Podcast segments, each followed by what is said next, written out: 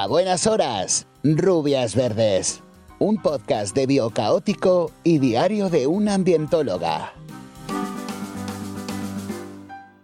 Muy buenas a todos, bienvenidos un día más a nuestro podcast A Buenas Horas Rubias Verdes. Yo soy Ada de Biocaótico y mi compañera Ana de Diario de una Ambientóloga. Que Oli. parece que nos hemos puesto de acuerdo porque venimos vestidas iguales. Ya ves, y mira que yo iba en pijama y solo me he puesto una sudadera encima porque tenía así como un poco de fresquibri. Pues, vamos del mismo color, hoy vamos mm, corporativa, Sí, sí, sí, corporativa. total. Bueno, ¿es gris o azul tu camiseta? Es azul. Es que la mía es gris, pero se ve como azul. Sí, pero se ve la ca- la- en nuestra calidad de imagen. Sí, tan se ve, se potente. ve igual. ¿Tendremos para la siguiente temporada una cámara en condiciones? Yo creo que al paso que vamos, eh, ojo, que ya tenemos patrocinador, que poco, claro. se, poco se dice. sí. ¿Tú crees que nuestro patrocinador de Whittaker Claro que sí, nos guapi. Tú el nombre nos como tú quieras. suficiente, nos dará el dinero suficiente para poder comprar una cámara en condiciones para la siguiente temporada? Yo creo que sí, porque es el mejor patrocinador. Yo no lo sé. Qué pelota Pero- soy. Haciéndole la pelota porque queremos que nos compre una cámara nueva. Eh, exacto. Y por si no sabes mm, qué marca es esta de Whitcare, es una marca de eh, productos de limpieza sostenible porque eh, ellos te venden, en vez de venderte lo que es el producto de limpieza más el agua, directamente te venden el producto de limpieza sin el agua. Que es este bote que tenemos aquí, que es más grande que mi cara, lo vuelvo a decir, si no no ves, pues imagínate mi cara, pues es más grande, ¿vale? Que esto viene un bote concentrado con mm, eh, producto que luego tú disuelves en una cantidad de agua y eso te dura a ti, pues, años y años y años. Y también tenemos el del suelo, porque tú le echas un free... un esto es como un flu, un flu, flu. Es que mi casa se llama flu flu. Yo no sé cómo se llama en el norte, pero Flu, aquí se llama flu flu. Flu, flu. Pero Mira, pues, ah, si antes un dicho free free. Ana, que no me digas antes que la gente no sabe que antes hemos grabado otro podcast.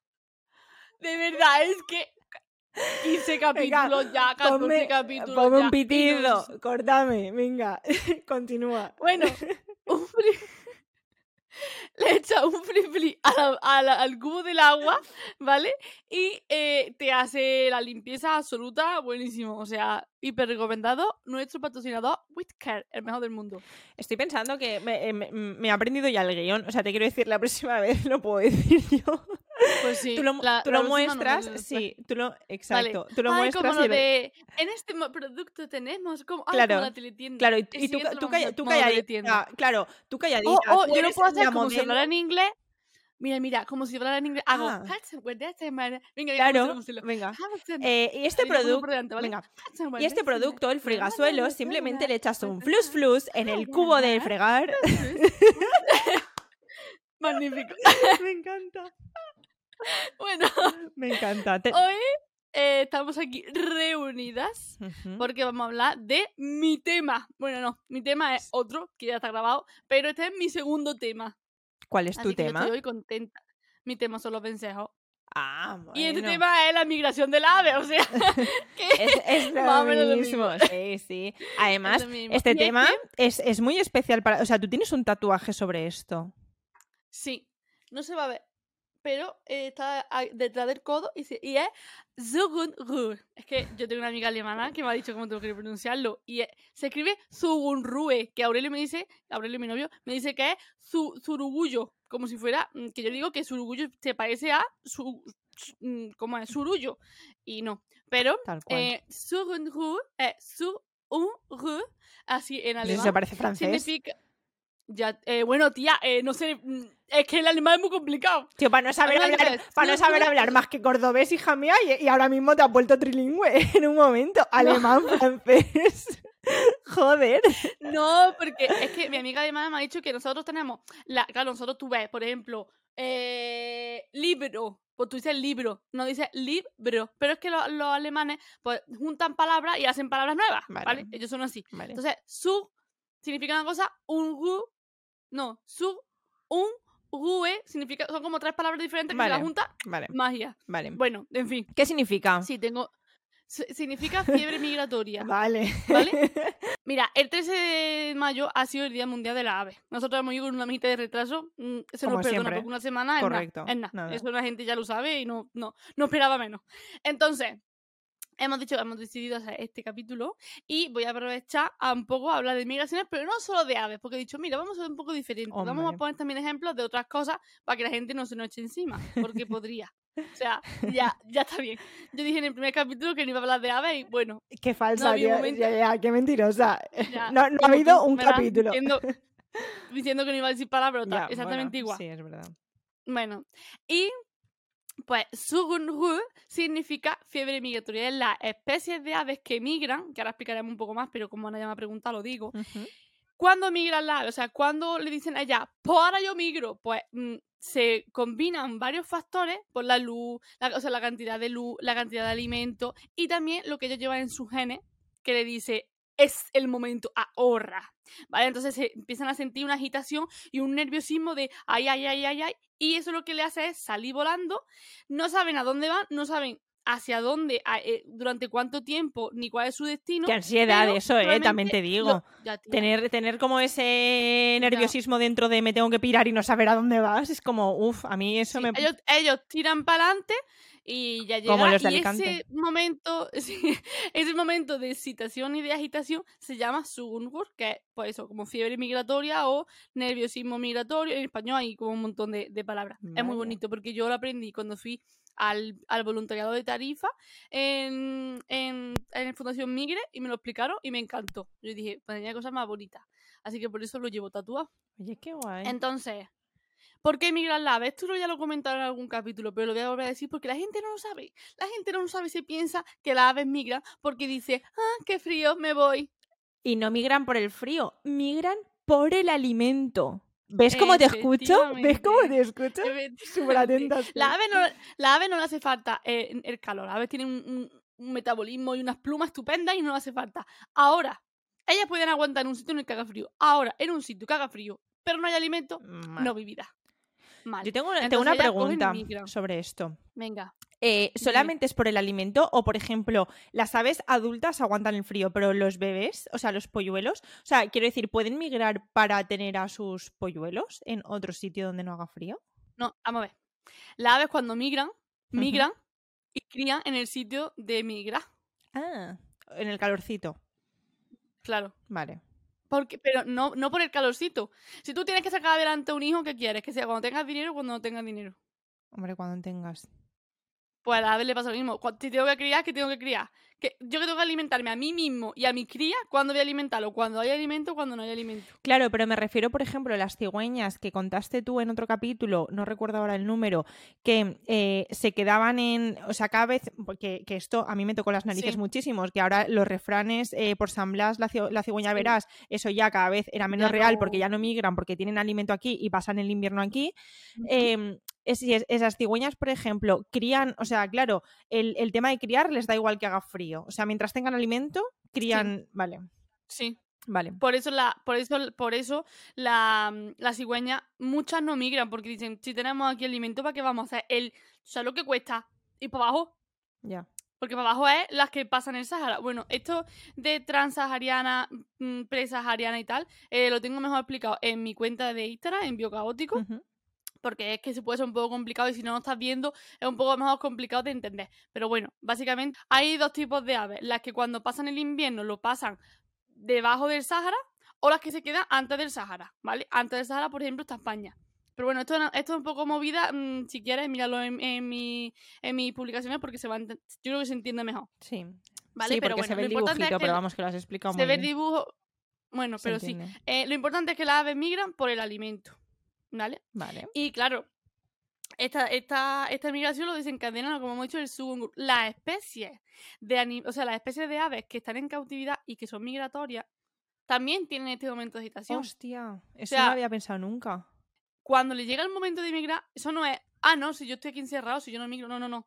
A él le va a llegar la migración porque él está viendo Oh, que la hora de luz está cambiando, que el alimento no lo, no lo tienen, el alimento lo tienen siempre constante, pero la, la hora de luz, su genética, porque a ellos nadie le enseña a migrar. ellos mismos son los que saben que tienen que migrar, con esto que he dicho del sungur, de bar, y muchas veces, por ejemplo, eh, hay, hay especies que su primera migración a lo mejor van fatal, porque es que no van por el camino más bueno.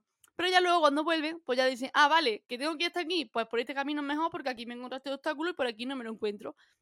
O, por- o aquí hay agua y aquí no, ¿no? Por ejemplo. Claro, o, o, por ejemplo, también depende de algunas especies, mm, con su, si van en comunidad, pues final tú vas donde va tu comunidad, ¿no? Pero las especies que migran solas, mm, tú migras y ya llegarás. ¿Sabes? Hostia. Entonces, claro, las especies que Ostras, y a las que están en, pena, en, sí. cau- en cautividad o en cautiverio, no sé cómo se dice, que, que o sea, ¿qué les pasa? Se pone, se, están, lo pasan mal, se ponen se ponen ne- nerviosas. muy nerviosas, sí. Intenta migrar y además siempre migran, intenta migrar para el mismo lado. Intenta como salir por el, porque claro, le está indicando el camino de para allá. No vayáis para el norte si tú tienes que ir para el sur, ¿sabes? Tía, qué pena. Hostia, no lo había pensado Sí. nunca. ¿Cómo se orientan las aves? Porque la primera vez vas, pero la segunda vez que ya sabes que tienes que ir, pues las aves, es que eso a mí me sorprende mucho, migran muchas por la noche. Por las estrellas. Por, se guían por las estrellas, por ellas tienen una movida en los ojos, ¿vale? Que ellas ven el campo magnético. Mm. El horizonte lo ven de tal manera que ven el campo magnético y con eso se orientan mucho. Con las estrellas, también con la posición del sol, y es que hay algunas veces que no pueden viajar de noche, pero otras muchas sí viajan de noche porque la de depredadores que se ahorran y además que no te está dando solano ahí, no te estás desecando básicamente. Qué fuerte. Entonces, pues, utilizar la noche o las primeras horas del día para ir haciendo ahí paraditas. Y también digo que ahora que estamos en sequía y mm, toda esta movida, ¿no? Lo- Los, humedales, a mí me gustó una frase que me dijeron y es que son la gasolinera de la ave migratoria. Las aves migratorias muchas veces a lo vienen, tú ponte, viene de África, pero no se quedan en España, siguen hacia el norte de Europa. Tú imagínate el viaje ese sin parar, es que no puedes. O sea, la gran mayoría de aves no pueden hacerlo sin parar. Van parando. ¿Y dónde van parando? En zonas donde tiene agua, donde pueden refugiarse, por ejemplo, como los patos, se pueden refugiar dentro de, de lo que es el agua para que otras especies de terrestres no vayan y lo ataquen, que haya alimento, ¿sabes? Entonces, si nos quedamos sin humedales, nos quedamos sin gasolineras para las aves migratorias. Por eso también son tan importantes para ellas. Además, es verdad que mola mucho. En mi zona está el Hondo, en Elche, o el Clot de Galván, en Arenales. Y además es que en, en ciertas épocas mola un huevo porque eh, igual te ves, o sea, todo el humedal lleno de aves que eh, igual no son, o sea, no es que no sean típicas porque sí que son de aquí, ¿sabes? Pero que están como de paso. Que están migrando, ¿no? claro, es claro. como muy- incluso en Tabarca también, no sé, mola, mola muchísimo. Esto está muy guay, la verdad. Y, por ejemplo, también una cosa que a mí me llamó mucha atención, Tarifa es muy famoso por su migración. No sé si tú lo has escuchado alguna No. vez, imagino que sí. No, no, no. Pues Tarifa es un lugar súper importante para la migración porque está muy cerca de África. Claro, a mí esto me voló la cabeza porque no es importante para toda la migración. Es importante para las aves planeadoras, que son las que utilizan eh, las corrientes de aire ascendientes para volar. ¿Vale? Porque ellas extienden su ala y van volando así un poco a pijo sacado porque ella no, ella no, ella la ala no la baten mucho. Ujú. Ellas utilizan las corrientes de aire para eso. Claro, esas corrientes de aire solo se hacen en la tierra, no se hacen en el mar. Entonces tú no puedes coger la distancia más grande que haya, porque es que en mitad del mar te va a quedar, va a ir para abajo, para abajo, para abajo, no va a haber una, una bola de aire caliente que te suba para arriba. Por eso utilizan tarifa, porque es, la distancia, es una de las distancias más cortas para pasar de Europa hacia la parte mm, sur, centro-sur del, del planeta. Qué fuerte. Por ejemplo, otra, otras especies de aves no tienen por qué pasar por tarifa. Es más, no, no pasan por tarifa. Si tú, estás, tú has cogido mucho, mucha grasa, has comido mucho y estás preparado para la migración, tú puedes tirar y pasar por Málaga o pasar por Granada y sin problema. Está más lejillo, sí, pero tampoco Que es... no pasa nada. ¿Sabes? Que no, no todas... Muchas pasan por tarifa porque al final, contra, cuanto más tierra, más alimento y más tono. Sí. Pero realmente no tiene por qué ser obligatorio que todas pasen por ahí. Que yo esto no lo sabía y me gustó mucho saberlo. Yo tampoco, es muy interesante. Y además esto que dices ahora, o sea, se me ha venido a la cabeza que para, para las personas que no lo sepan, si alguna vez te, te subes en avión y hay turbulencias, que Hmm. es súper normal, o sea, los aviones están preparados para Ya. eso y más, Eh, pero dicen que para la gente que tiene como mucha aprensión, que le da como mucho miedo, mejor viajar como a primera hora de la mañana. ¿Por qué? Por lo que tú dices, que esas bolsas de aire caliente que se generan en la Mm, Tierra claro. y que suben, lo que hace es que crea como, col- eh, pues eso, columnas de aire caliente que suben hacia arriba, entonces es lo que desestabiliza el avión, ¿no? Esas turbulencias son el aire de caliente que sube, que se enfría y baja, que no sé qué, y es lo que crea que vayas dando como sí, sí. tumbos, ¿no? Y eso suele pasar ya, o sea, durante el día, que es cuando se calienta, y sobre todo, y también por la noche, que es cuando se está como enfriando, y hay ahí como, ¿sabes? Pero a primera hora de la mañana, que está como todo más estable, hay, hay menos. Y, tío, me Qué hizo, bueno. sí, me, me acaba de, de recordar justo a eso, ¿no? Que si no lo sabes es como, madre mía, esto se va a caer. Y no, y es súper normal y pasa, a y, y en verano pasa más aún, ¿sabes? Ya. Sí, sí. Tú mira a la azafata. Si la azafata tan tranquila, Tú tú también. tranquila. Que se está abrochando el cinturón, ya dice, bueno. Y si tiene la cara descompuesta, risa. Tía, no. Hombre. A ver, No. si se dice, tú si tú miras a la azafata tan tranquila, Sí, pues es que sabes que es normal. sí, sí, pero... Yo, por suerte, nunca he tenido turbulencia. He tenido unas pocas de turbulencias, pero no de esta fuerte que la gente se caga de miedo. Afortunadamente, tampoco no viajo mucho en avión, he viajado tres veces contar. Bueno, cuatro porque he ido y venido, ¿no? Pero- No, pero bien, está bien tener, por lo general yo creo que los vuelos suelen ser tranquilos, sí que es verdad que a veces, pero es que hay gente como que a lo mejor si no se ha subido nunca y, y tiene un, eso, pues lo que tú dices que a lo mejor no has tenido muchas turbulencias, pero a lo mejor para ti es como normal porque no son muchas, pero hay gente que, que se ataca, ¿no? De los nervios. Bueno, pues eso, que no pasa nada. Sí. Que es Ey, y una cosa que se me ha olvidado, que estoy pues, pensando, se me ha olvidado, la migración es un, un viaje que se hace estacional, ¿vale? No es, no es me voy y ya no vuelvo, no, no, tienes que ir y volver. Si no vas y vuelves, no es migración, es como desplazamiento. En plan, por ejemplo, hay aves que se crían en Madrid, pero no pueden todas criarse en Madrid, por ejemplo, buitres. Pues entonces tienen que mm, desplazarse a otra zona para encontrar allí su, su zona para criar, para vivir. Pero eso no es una migración. La migración tiene como que ser de un para un lado y para otro, para un lado, para otro. Y va con la estacionalidad. Tengo un ejemplo de esto que eh, te- lo cuento ahora, que es como muy curioso y es, eh, no sé si tú lo tenías pensado, lo de la mariposa monarca, lo ibas a contar. No. La mariposa monarca también migra y hace eh, hasta 4.000 kilómetros, o sea, una, una barbaridad, porque va desde Canadá hasta Estados Unidos. Y, y lo que tú dices, Sí. o sea, es estacional, eh, es una migración porque tienen que ir y volver, pero no van y vuelven los mismos individuos. Ojo, que es que esto es, o sea, me, me he quedado como súper pillada. O sea, es como que van, se, re- o sea, eh, se reproducen, mueren, siguen la, la otra generación y luego vuelven, ¿sabes? Es como que no va y el- el- el- esos mismos individuos como que se un mueren. individuo no va y viene, No. sino la población va y viene, pero los Exacto. individuos no van y vienen. Exacto. Y me, me ha parecido como muy, jo, tío, no vas a, o sea, ¿sabes? Como que no ves mm, Ya. el camino de vuelta. no sé. Ya, hacer camino más que una vez. Es que eso me eso justo me ha recordado a mí ahora que parece que no, pero me ha recordado a, lo, a, a la migración de la anguila. Que yo no sé si tú Mm. sabes, la anguila mm, es súper curioso porque se atraviesan el Atlántico. Mira, ellas están eh, aquí en España, ¿no? Venga, por ahora dicen, chicas, nos tocan reproducirnos. Entonces, van para las Bahamas, que eso es cruzarse todo el Atlántico. Van para las Bahamas. Y ahora allí en las Bahamas en las. Bahamas, ahí tendríamos que estar nosotras grabando el podcast, Sí. y tomando el sol. ¿En las Bahamas? No, perdón, en las Bermudas. Bueno, las Bermudas. En las Bermudas. No es que yo, Bermuda, Bahamas, para mí es También. lo mismo. No, está ahí en mitad del, del océano Atlántico, ¿vale? Entonces, van para allá, ponen sus huevos, de ahí salen las crías, ¿vale? Y ahora las crías van, se vuelven otra vez para acá.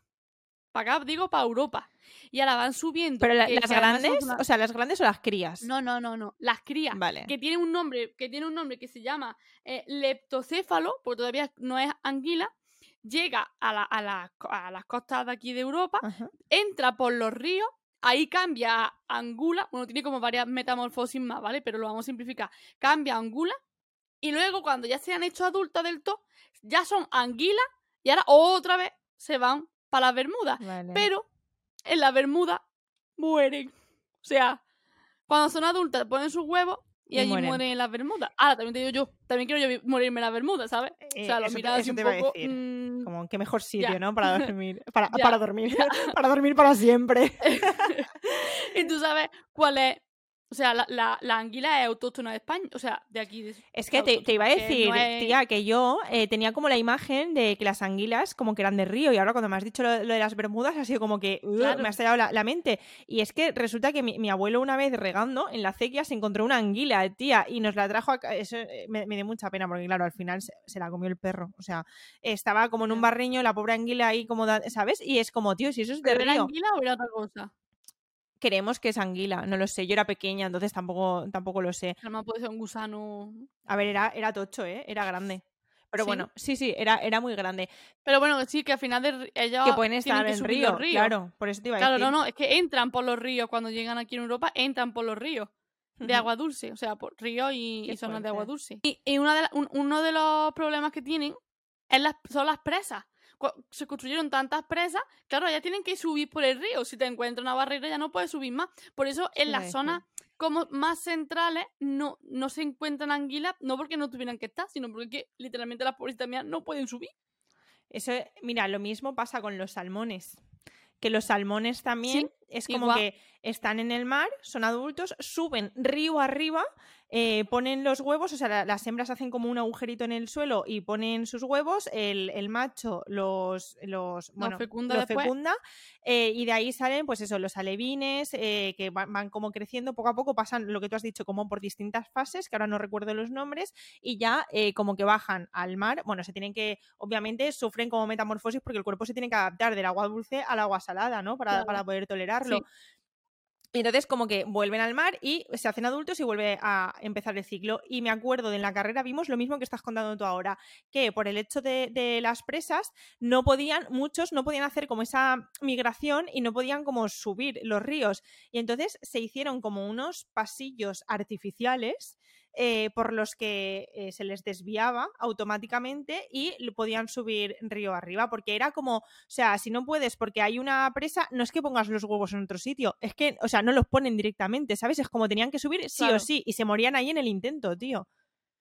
Ya. Igual que no sé si tú has visto que es como hacen como un, un, succionador, así como una aspiradora gigante Ay, que lo sí. succiona los. Sí, Es como es como si fuera eh, del Mario Bros que te metes Sí. en la mm, en la tubería. Sí, al final Pues es como, la- como una escalera la- mecánica, ¿no? Pues sí, sí. Sí, te chupa y te, y te, mansa- te lanza arriba. A mí eso me da como un Que poco de no sé. pena, tía, porque es como, eh, tío, o sea, si, ¿sabes? Es como, vale, sí, no, no tienen que hacer el esfuerzo, ¿no? Pero tampoco están haciendo como lo que deberían estar haciendo de normal, naturalmente, ¿no? Ya. O sea, mm, no sé, es como, uy, que sí que se les ayuda, Ya. ¿no? Pero que de Pero no se debería ayudar por eso. Claro, de- deberían hacerlo de forma natural, pero de hecho toda esta movida que está viendo ahora, no sé si lo has escuchado, ¿no? Pero entre todas las conspiraciones estas que hay, hay una que es que el gobierno, eh, junto con las eléctricas y tal, están eh, como quitando las presas para que el agua se vaya a tomar por el culo y tal, y que subir más la electricidad. No, o sea, eso no es así. Las presas que están quitando son pequeñas presas que ya no sirven, que ya no se utilizan, que están viejas, que no sé qué, y que por decreto hace años ya dijeron, o sea, por, por ley, que eso lo tenían que ir quitando para em, como mejorar los ecosistemas, ¿no? Para como que vuelvan a ser como, como eran antes. Entonces, ¿sabes? Pero de ahí ya, bueno, pues la gente se está montando unas Ya. películas de locos, pero que en parte es por esto, por como restaurar un poco los ecosistemas y que, bueno, que pues eso, que los peces puedan subir otra vez. Que suele pasar muchas especies, que no son solamente la anguila y los salmones, que, Exacto. que son muchas especies las, que- las que necesitan subir y no suben. Peces, peces ana- anádromos se llaman. Anádromos son los que los que están en, en- en mar y en río. O sea, los Ah, que. vale. Sí. Los que pueden estar en agua Vale, salada y agua dulce. No, guay, guay. 8.000 kilómetros Casi res. se hacen los tíos Casi res. de migración. Tela. Casi res. Pero, volviendo a la ave rápidamente, te comento que el charrán ártico, una ave preciosa, se hace 70.000 kilómetros todos los años, dos veces. ¿70.000? S- Viajan del polo norte al polo sur y del polo sur al polo norte buscando, ella no me quiere en verano.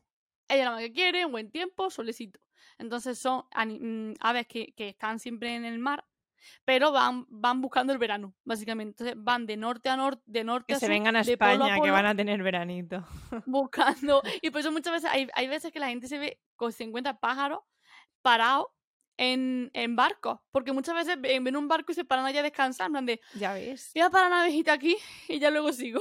Qué fuerte. No lo había pensado, ya ves. Y por eso también muchas veces se paran aves, aves en barcos, los barcos siguen, ellas no se han movido y, y- y traen y mueven especies que se llaman rarezas. Rareza significa, por ejemplo, una especie de Canadá que hace eh, lo del búho nival, ¿no? Que, se hizo tan famoso un búho nival, el de, ¿Qué el de es, lo del, qué es lo del búho nival? Que eso yo no lo he El búho hace no sé cuánto tiempo, hace unos meses, no sé si un año, menos de un año, ¿vale? Apareció un búho en, en Asturias. Vale. Cantabria, Asturias, no sé exactamente. Y eso, mm, ese animal no es de aquí. Entonces, la gente se extrañó, la gente se pegó unos viajes y se fue porque ornitólogos locos eh, somos muchos. Entonces, la gente cogió y se fue para el norte para buscar el búho nival. Y ese búho nival, nival se hicieron las pruebas de que no era de una persona que lo tuviera y se le haya escapado. Y muchas veces se- eso se llama rareza, en plan, animales que no deberían estar aquí, pero que de repente aparece uno. Y alguien lo ve y dice, oye, que hay un no sé qué ahí. Vale. Entonces la gente va porque por, por, chim- por chisme. Qué fuerte. Y, y a veces esas rarezas llegan así, se paran en los barcos, los barcos siguen su, su camino, ellos a lo mejor se han despistado y llegan a España, por ejemplo, un ave que tendría que estar en, pues, en Canadá. Qué guay eso, ¿no? O sea, qué curioso. Sí, eso, eso sí, está curioso porque es como. Yo siempre digo que la ornitología son, es como los Pokémon, ¿no? Tú vas al campo y vas viendo qué Pokémon ¿Qué te te encuentras? encuentras. Claro, entonces como que las razas son como un nivel extra, porque es como. Ya te has visto todas las especies de tu zona, pues es que encima te vamos a meter de vez en cuando a pum, rareza. Y la gente se va, la gente se vuelve loca. Y se gasta una, una millonada en ir a buscar rareza, que a lo mejor tú, tú ponte que yo estoy aquí en Córdoba y ahora yo me cojo, me voy a, a Asturias, nada más que para ver el búho nival Que igual ni lo ves. y hacerle fotos. Y, y eso estaba masificado, pero es que no te puedo hacer una idea. O sea, es que el turismo ornitológico mueve mucho dinero, mucho dinero. Además, de verdad. Yo conozco un chico, bueno, es como de mi familia, es primo de mi primo, que él se dedica a. Él hace fotos, eh, pero muy buenas, de pájaros. Está enamorado de los pájaros también. Se pega unos viajes. Pero eh, bueno, sí, y a sí. África y tal. eh, Pero tiene unos fotones, ya te los pasaré. Y la gente se va de viaje, pero a, a, a países raros, solamente a buscar X especies de aves que le quedan por ver. En plan de, vamos a, bu- vamos a buscar no sé qué. Que creo que hay una película que se llama eh, Mi Gran Año o El Gran Año o algo así, que, que va de eso, de una persona que va buscando las aves alrededor del mundo. No, todavía no la he visto, pero me la han recomendado muchas veces. Ay, mira, pues eso es un plan que podemos hacer también. Si no te gusta ir Sí, a la playa a- tomar el sol, Ah, irnos de vacaciones a buscar aves. claro. Vale, me parece bien. Nos vamos a, a Sudamérica a buscar los colibríes. Claro, ¿ves? Una cosa que no me dices que no, joder. Tía, pues hablando de lo que has dicho antes de las aves, que las que migran y están, pero están enjauladas, que me da una pena eh, que me muero. O sea, ha dolido muchísimo el alma. sí, sé, porque no, no me lo esperaba, ¿sabes? Y, y es como, ya. Ya. me duele ver a los pájaros en jaulas, ¿vale? Pero, pero encima que tengan ese no sé qué, ¿sabes? Es como, ostras, es que, que es- eh, me parece una tortura. Además que suelen ser aves que están encerradas en un espacio minúsculo que lo tiene la gente con un- comida, agua y ya está. y ya O sea, está, sí, que además sí. que suelen ser especies de aves de cantan bonito, Sí, son bonitas, que no... No sé. Sí, que no deberían estar ahí, vaya. Bueno, pues me has recordado al eh, bisonte americano, que también migran, suelen migrar como 800 kilómetros y eh, por lo que he visto, eh, últimamente la mayoría de poblaciones de bisonte americano están como confinadas, por así decirlo, solo en zonas como protegidas, ¿sabes? Ya. Entonces es Sí. como ya no tienen espacio, ya no pueden migrar eh, porque están como encerradas en, vale, Delimitada. sí, Claro, es que si te sales de ahí te matan. O, sí. o te atropellan. Sí. O, eh, Me da una pena porque es como, no sé si ellos también tienen ese no sé qué de tener que emigrar, pero es como, no puedes porque estás enjaulado de otra forma, pero también lo estás, ¿no? En un poquito más de espacio, pero es como, no puedes salir de ahí, tía, y, y pasar de estar ahí, eh, o sea, de pasar de, de viajar 800 kilómetros a estar confinado en un único espacio toda tu vida, ostras, eh, heavy. sí. Y, y ya lo último, quería eh, contarte, que a mí esto eh, me vuelve loca, eh, las migraciones de las tortugas, tía.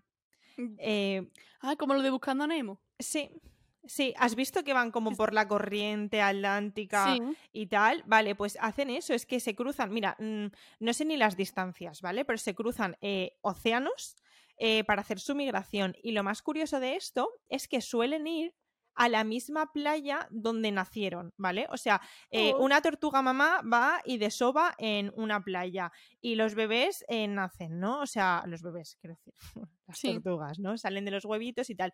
Pues después de, de, crecer, de tal, de no sé qué, vuelven a esa misma playa. O sea, ¿qué dices tú? ¿Pero cómo lo hacen? Si, no, si eras bebé, si no lo sabes, si no tienes un mapa, no tienes a Google Maps, pues tía, lo hacen. Y por lo visto, puede ser una de las cosas eh, es que eh, yo esto no, no, bueno, algo intuía porque sí que es verdad que alguna vez lo hemos hablado que por la contaminación lumínica se les putea mucho porque las tortugas marinas se suelen guiar mucho por la luna y las estrellas. Entonces, si ven luces, por ejemplo, en la carretera, se van hacia allá cuando no tienen que irse, ¿no? Y las atropellan o se mueren disecadas o lo que sea. O sea, disecadas, quiero decir, deshidratadas y tal. Secadas. Vale. Sí. Vale, pues eh, por lo visto, cuando están en el mar, hacen lo mismo, en plan como que salen un poco a superficie y por mm, la, luna, las estrellas, eh, el sol, por si, lo que tú has dicho antes, ¿no? De los días son más cortos o más largos y tal, saben en qué época están, saben hacia dónde tienen que ir y aunque se crucen eh, un océano entero, saben todo el rato cuál es su dirección, ¿sabes? Y no se desvían ni se despistan. Luego utilizan también mucho lo de las corrientes marinas para ayudarse. Dicen que tienen un olfato muy bueno, en plan que pueden oler como como sustancias químicas que les digan, pues, por ejemplo, qué corriente sí o qué no, o qué zona sí o qué no. Y no ah, sé, me parece como, sí, como muy guay eso, muy curioso. Y lo de... la migración es muy chulo. Sí, y sobre todo lo del campo magnético también, que esto eh, aún tenemos que investigar, porque yo no sé cómo narices lo hacen, pero se orienta por el campo magnético, como, como algunas es que no se sabe. no, no, es que la claro. se sabe que se ve, que, la, que ellos que las aves ven con su ojo, no es un que sentido, no, no, con los ojos ven la deformación del campo magnético. Ahora, otras especies no sabemos si lo hacen igual, es que eso también es complicado. O sea, es muy complicado saber cómo te está cómo un animal se está orientando o qué es lo que un animal está viendo. Ostras, o sea, si lo ven, ¿y cómo lo ven eso, tío? Claro, yo creo que es como que el horizonte se le deforma. Pero claro, es que eso, es que ¿Cómo lo sabes? Tú puedes saber a lo mejor que una vez siempre tira para un mismo lado, ¿vale? Pero ¿cómo sabes que está tirando para el mismo lado? Pues hay veces que han hecho en plan planetario, le ponen las estrellas diferentes y se ve que, que si cambian el orden, o sea, como si, si rotan las estrellas, ellos cambian de dirección. Entonces, claro, evidentemente te, migra, te, orientas por las estrellas, pero el cómo exactamente, eso es misterio porque son muy complicados. Exacto, porque no hablan y no les podemos preguntar. Pero sí que es verdad que está relacionado con muchas veces ha habido como accidentes de estos de, bueno, accidentes, quiero decir, eh, catástrofes, ¿no? De, miles o cientos de pájaros muertos o mm, ballenas varadas o tal, y, casualmente resulta que coincide con, con, alguna variación o algún algo que ha habido en el campo magnético, ¿no? Entonces es como, vale, sí, o sea, se basan en algo de esto, pero no sabemos cómo, ¿no? Y me parece flipante, pero flipante que lo puedan ver, o sea, me parece de locos. Eso, si lo tuviéramos nosotros, ¿eh? Un, un don más. Yo mi don ya lo tengo elegido. Porque aunque mis amigos se rieran de mí, me dijeron que se tomen la mierda. Yo quería, o sea, yo quiero tener telescopio en los ojos. Para mm, siempre llevarlo encima. Y si veo alguna vez que a mí se me antoja, ¿sabes qué? No tengo por qué llevar un primario que, vale, que pesa un montón. Mi amigo me dijeron que no, que a lo mejor sea hombre lobo, mitad lobo, mitad humano, otro que mejor ve la oscuridad, en fin. No me apoyaron mucho, no pasa nada. Yo sigo con lo mío porque sé que es muy buena idea y además se podría hacer, o sea, es, mal. Unas lentillas, unas lentillas para ver pájaros. Eso. Tú te ríes. Pero lo vamos a, patentar. No sé quién, quién, lo vamos a hacer. Si alguien tiene alguna idea, sé que no, porque lo vamos a hacer y que lo vamos a petar. ¿Tú sabes eso lo que el dinero que ahorraríamos con, o sea, que ganaríamos con eso? Hombre, la verdad es que sí. Con, con los pajareros estos, ya te digo. Nos ponemos un, un, un, ¿Cómo se llama eso? Eh, cuando tiene algo. cuando se ha algo. Eso, biónico. Ojos biónicos tú te vas una especie como de lentilla o algo, tía, o que te salga así por el lateral una lente, ni una lente nueva, y luego se te quite, Sí, sí, que le das un peores cosas se han botón. hecho. Oye, pues eso ¿Sí o eh, me recuerda mucho a lo que te a, a esas cosas que te, que te preguntan, ¿no? De eh, ¿qué prefieres? Eh, ¿Comerte una mierda o comerte una cucaracha, no? Eh, bueno, pero en cosas buenas, ¿no? Por ejemplo, ¿qué prefieres? ¿Ganar, ganar un millón de euros o poder hablar con animales, ¿no? Que es en plan, eh, yo hablaría con los animales sin pensármelo. Yo te Yo pregunto, ¿qué, prefieres? Yo lo ¿Qué prefieres? ¿Un millón de euros o los, o los prismáticos en los ojos? O telescopio, ¿cómo se, di- ¿cómo se dice? ¿Prismático? Prismático. Hombre, me ¿no? ¿Qué, te- qué con un millón prefieres? de euros. Es que un millón de euros también es mucho dinero. A lo mejor un millón de euros también lo puedo hacer yo. ¿eh? No, ¿qué, qué vas a hacer? Vamos a ver. Si hay gente que, me ha, que ha podido hacerlo, porque si me lo estaba ofreciendo, porque ya se puede hacer. Pues para eso con un millón de euros. Tía, pero ¿sabes lo que cuesta mm, eh, la investigación? O sea, yo creo que cuesta eh, pagar años de, mm, ¿sabes? De la gente para que te haga eso. Igual te cuesta más de un millón, ¿eh? Ya. Ya te lo digo. Bueno, pues entonces los prismáticos. O sea, que lo tiene que me avise. En fin. Bueno, Qué Em, forma más random de acabar el, el- el episodio. Sí. ¿verdad? Si alguien. Hombre, ¿tu superpoder cuál sería? Yo hablaría con los... Me encantaría hablar con los animales, comunicarme con ellos. Tú estás loca, tía. Tú sabes las cosas que te diría. Y si me hago de lo su mal que amiga... están. Y se quejan todo el rato. ¿Y de qué te sirve? Y me enca- No, ¿y sabes cuál es el segundo? Eh, bueno, si fuese su amiga me sirve de mucho. Yo sería la persona más feliz del mundo todo el día ahí rebozándome con las cabritas, los ¿y- cerditos, con... no sé. ¿Qué te diría? O sea, imagínate, tú imagínate, tú imagínate con cabra, hablando con cabras que te que te- además que las cabras tampoco se caracterizan por ser muy inteligentes. Y que estuvieran todo el rato diciéndote lo mismo, todo el rato una repetición una y otra vez. Tía, eso tiene muchísimas lagunas. Lo de hablar con los animales. Ay, tío, Araceli, no me jodas. eh, la- es, que la verdad, que me es cierto, es cierto. Vale, pues a lo mejor que- puedo hablar con un pulpo o con un delfín, que son más inteligentes. ¿Y qué te va a decir el delfín? Los hijos de ¿Qué te va a decir? que somos, en plan, en plan malos. Bueno, sí, ¿Me pero, pero lo- claro, pero a lo mejor conmigo no, porque yo no sé, a lo mejor nos hacemos amiguis y, y- y me llevan, no sé, como las sirenas de Mako, me llevan a descubrir sitios guays del océano, que yo sí- a mí me gustaría ser Los delfines te, cojan, te cogen. Se ha, visto casos de delfines que han tenido contacto humano y han cogido como cierta confianza y la han acabado matando. ¿Tú sabes Sí, eso? sí, que además eso, mira, me lo contó eh, una amiga que era, eh, bueno, eh, era como mi profesora de academia, era bióloga y me lo explicó y dice, tío, de- los tiburones tienen muy mala fama, muy mala fama de malos, malos, malos por las películas estas de mierda y luego los malos en verdad son los delfines. Te quiero decir que los delfines tienen de aquí, o sea, un tiburón si no tiene hambre no te va a comer, pero un, pero un delfín sí que te puede coger sin tener hambre por diversión y te lleva al fondo y te ahoga. O sea, es como... No, y que se ha visto de, de una persona, una muchacha que se le da nada y lo, esto son, a, lo mejor esto, a lo mejor esto luego es más ficción que todo, ¿no? Pero bueno, se comenta. Y tampoco es tan loco. Se cogió mucha confianza con el delfín y cuando la chica llegó a un punto en el que se quería volver, eso después de mucho tiempo, se quería volver, le dijo delfín, no te vas, te quedas conmigo. Y te quedas conmigo, te quedas conmigo y se llevó para adentro. Ah. Es que no hay que ser amiga de los animales salvajes. Yo es que mm, el otro día alguien me dijo, ay, yo si tuviera no sé qué, haría lo posible porque fuera mi amigo. No, no, porque un animal salvaje es un animal salvaje. Y todo lo que Bueno. puedes tener de, o sea, tanto tú como el animal salvaje es malo. Las consecuencias que puede tener de que seáis amigos. Yo es que vivo en esa esperanza, pero vale, si no me dejas elegir ese deseo, mi deseo es ser eh, maga, como, como Alex en los magos de Waverly Place. Tener mi varita ¿Ya pa' mágica y hacer, no sé, para hacer magia, me encantaría hacer las cosas fáciles, en plan, tengo que limpiar y no me apetece, haces así, pim, pim, pim, unos movimientos mágicos con la varita y la casa limpia. Y te limpia la casa. Claro, y encima con los productos sostenibles. ¿Ves? Todo bien, todo bien. En plan, no sé, eh, pararía el tiempo, en plan, cuando te agobias, en plan de, de todo mal, todo mal, eh, eh, eh, grabar, trabajo, eh, editar, no sé qué, yo haría así, pim, pim, un movimiento mágico, pararía el tiempo y Araceli podría eh, hacer sus cosas con tranquilidad, no lloraría. ¿Hay, lagu- ¿Hay laguna, te las digo o no? No. ¿No? Vale.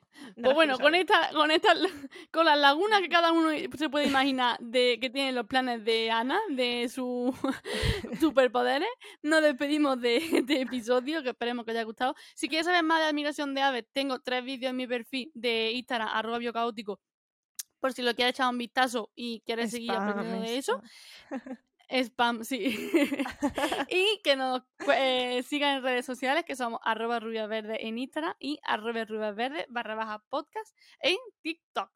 ¿Vale? Y que nos dejes dejes comentarios. por favor. Y sin por Eso, favor, que ya está nos bien. suba el engagement. Por favor, te lo pido. Que queremos conseguir cámara en condiciones para nuestro segundo, mm, nuestra segunda temporada. ¿Vale? Que ya mismo se acaba esto. Disfrutar de estos programas, que esto se va acabando. Yo estoy feliz. De que Ana, sa- de que se acabe. Qué mala, tío. De que se acabe la temporada y que me deje te- tener vacaciones, por lo menos de podcast, por lo menos de este Sí, podcast. que te ha costado, ¿eh? Te ha En fin. costado. Nos vemos en el siguiente episodio. Un besito a todos. Chao, chao. Chao. A Buenas Horas Rubias Verdes es un podcast original escrito y dirigido por Ara Plaza y Ana Rodríguez. Edición audiovisual Ara Plaza. Voz en off Jonathan Serrano y Aida Plaza. Diseño gráfico Loles Neco.